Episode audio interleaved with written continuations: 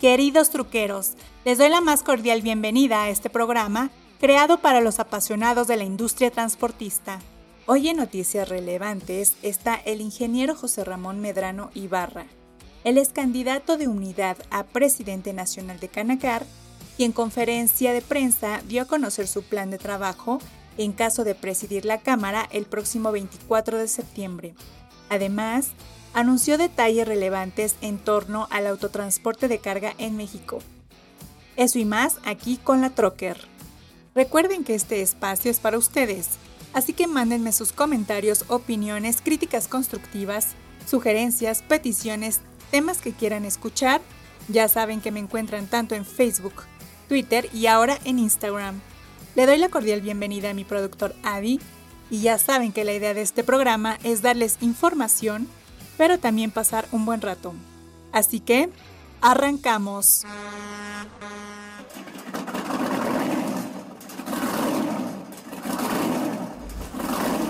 Bienvenidos al podcast número uno dedicado a todos los apasionados del transporte. La Troque, donde encontrarás todo aquello relacionado con la industria del autotransporte esto es La Troque.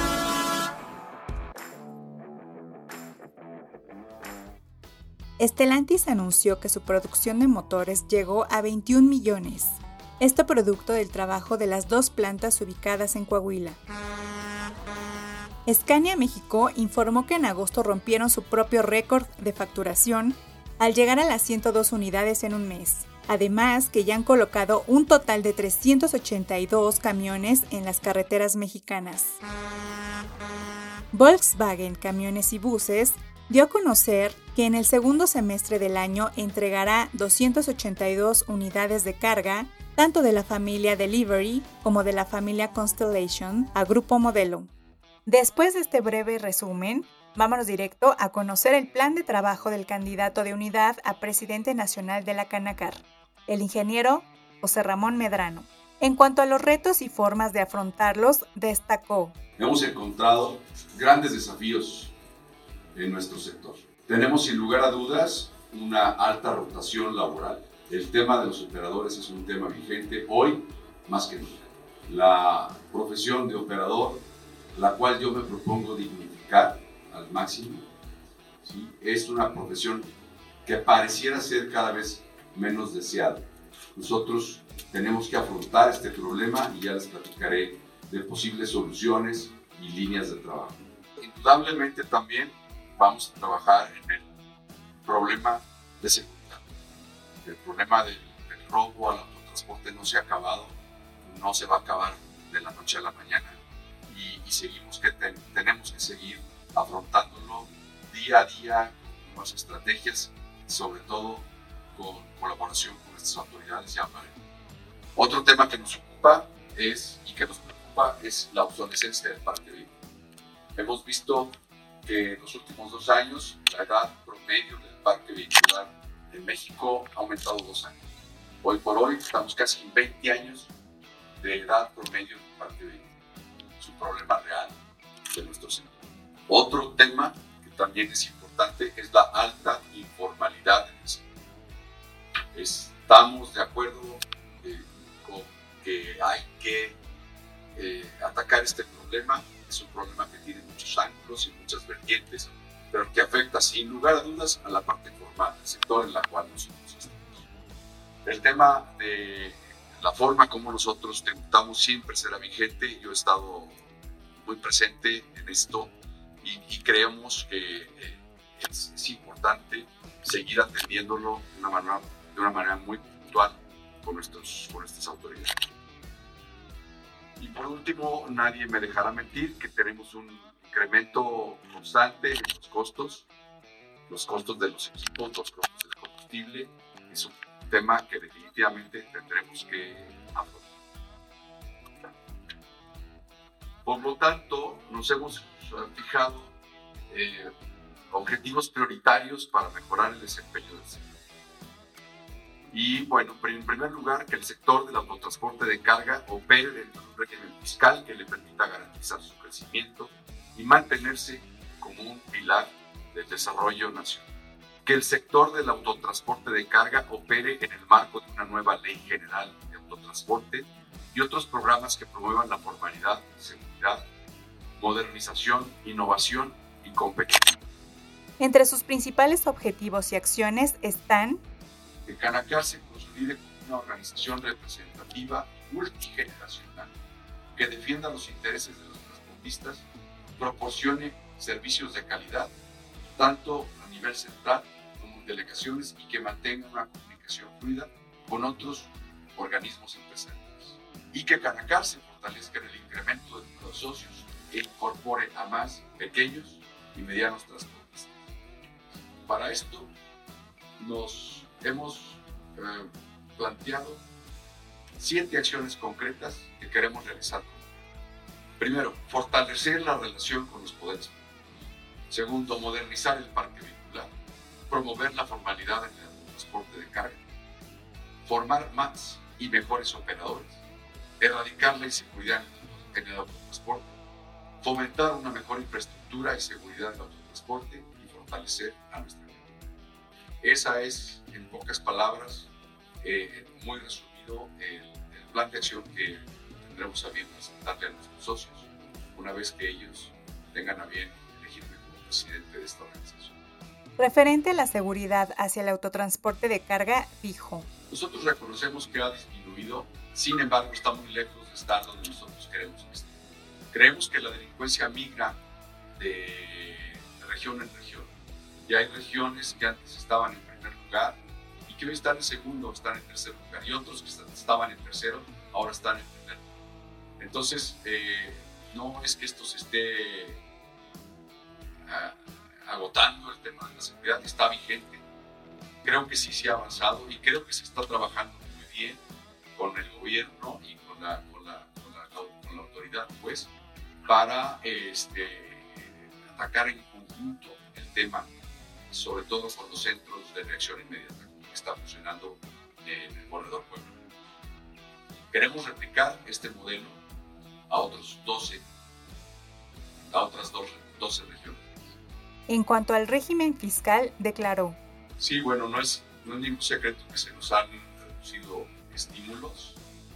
Eh, esto definitivamente nos ha pegado y le ha pegado a la economía de todas las, todas las empresas. Eh, Creemos que el tema del paquete fiscal que se va a presentar en unos pocos días va a ser favorable. Estamos, estamos convencidos de que así será. Y, definitivamente vemos, vemos complicadas que, complicado que algunas de las, de las, de las iniciativas que teníamos, de los incentivos que teníamos, regresen. No vemos muy factible algunos de ellos, pero en algunos otros casos sí lo vamos a pelear, vamos a ver si algo se puede hacer eh, la verdad es que todavía no está dicho nada hasta tanto no veamos la presentación del que será en unos cuantos. En el tema de la renovación vehicular y el DUBA, ahondó lo siguiente. Bueno, definitivamente no podemos avanzar en, temas de alta tecnología si no contamos con el diésel adecuado. Entonces, mientras no exista eh, una distribución uniforme en toda la República Mexicana de diésel bajo el azufre, nosotros creemos que la implantación de la norma no será posible y tendrán que convivir las dos mientras no exista eh, el suministro garantizado en todas las estaciones de la Respecto a la dignificación de los operadores, recalcó. Yo creo que vamos a tener que hacer una campaña de relaciones públicas muy importante con la sociedad. Queremos que la sociedad se dé cuenta de lo que hacemos bien, no solamente de lo que hacemos mal. O sea, eventualmente es, es muy importante que, que, la sociedad se dé cuenta ¿sí? que nosotros somos un eslabón importantísimo de la cadena. Que cuando ha habido desastres naturales, los primeros en llegar somos nosotros. Que cuando se nos habla, estamos. Entonces, hay una cantidad enorme de héroes en la carretera. Y créanme, señores, ellos son los que hacen la A mí, en, en la posición en la que estoy, a veces después de haber estado trabajando 40 años al frente de, la empresa curiosamente eh, empezamos mi papá y yo. Hoy me toca eh, estar sentado aquí frente a ustedes, pero créanme una cosa, los operadores son la razón de ser del transporte. Sin los operadores no existen las empresas, además sin los operadores no existe ni la cámara. Para ellos voy a trabajar. Con respecto a los operadores, pues yo creo que todo va hilado. Si nosotros logramos dignificar de una manera la profesión para que el operador siga estando orgulloso de ser operador, para que sus hijos sean operadores y los hijos de sus hijos sean operadores, como era antes, tal vez ya no lo es tanto. Nosotros queremos, y, que no solamente, fíjese, no solamente los operadores, queremos que los hijos y los hijos de nuestros hijos, mis hijos sean orgullosos de ser transportistas. Este es un súper trabajo, estoy muy contento yo de, de haber estado al frente les digo, de esta empresa durante 40 años y hoy, cuando me toca defender los intereses de todo el autotransporte nacional, ¿sí? lo hago con mucho orgullo, con mucho cariño y con mucha dedicación. Eso es lo que yo vengo a ofrecer, vengo a ofrecer mi tiempo, vengo a ofrecer mi esfuerzo, ¿sí? mi dedicación para trabajar junto con todos mis compañeros transportistas para tener un mejor transporte en pro de la sociedad Para el tema del doble remolque, dijo, bueno, el tema de los dobles remolques es un tema vigente. Nosotros, como Canacar, eh, tenemos que eh, acatar la regulación vigente, las reglas vigentes. aprueban la operación de dobles remolques y nosotros eh, defenderemos los intereses de los compañeros socios de Canacar, que, que, son propietarios de dobles remolques no estamos en contra del doble remolque, ¿sí? estamos en contra del abuso que pudiera haber en el, en, la, en el tema del doble Nosotros creemos que una vez que están establecidas las reglas y las reglas unificadas, las reglas en cuanto al tipo de carreteras en las que circulan, en cuanto a la velocidad a la que circulan, en cuanto al modelo eh, del, equipo este, que se usa para, para, dobles remolques. Creo que la, las reglas están puestas y nos, nos corresponde a nosotros eh, acatar las reglas.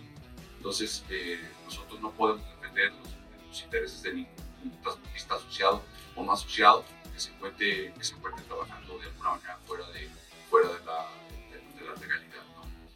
Finalmente, expresó su sentir al estar como candidato. Vamos a escuchar al ingeniero Medrano. Me siento muy honrado porque el apoyo ha sido realmente unánime no he escuchado una sola opinión negativa. En algún momento, en algún momento me sentí inclusive un poquito abrumado de la, magnitud de la responsabilidad. Pero hoy yo creo que más que nada me siento ante un enorme reto, el cual estoy afrontando con gusto.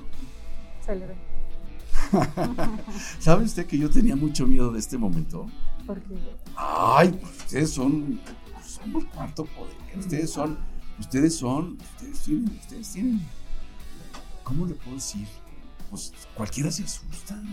Estar ante, ante la prensa, de veras. No por, digo, como ser humano, uno no está, no está muchas veces seguro de tener todas las respuestas. Y algún día, usted, usted, usted, me van a preguntar algo que no sé. ¿Y saben qué le voy a contestar? No sé. Yo nunca he estado en estos trotes. Yo, yo, en realidad, créanme, yo me he dedicado a, pues, a, la empresa, a, pues, en fin.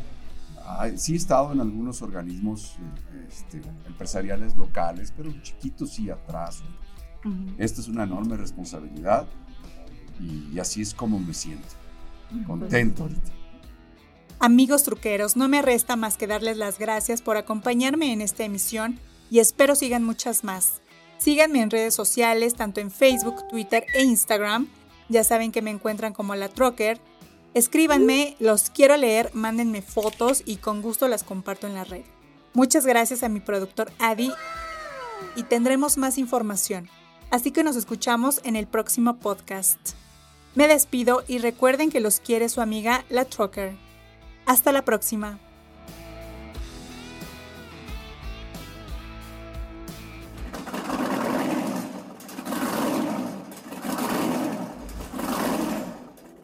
Esto fue La Trocker, el podcast número uno dedicado a los apasionados del transporte. Esto fue La Trocker.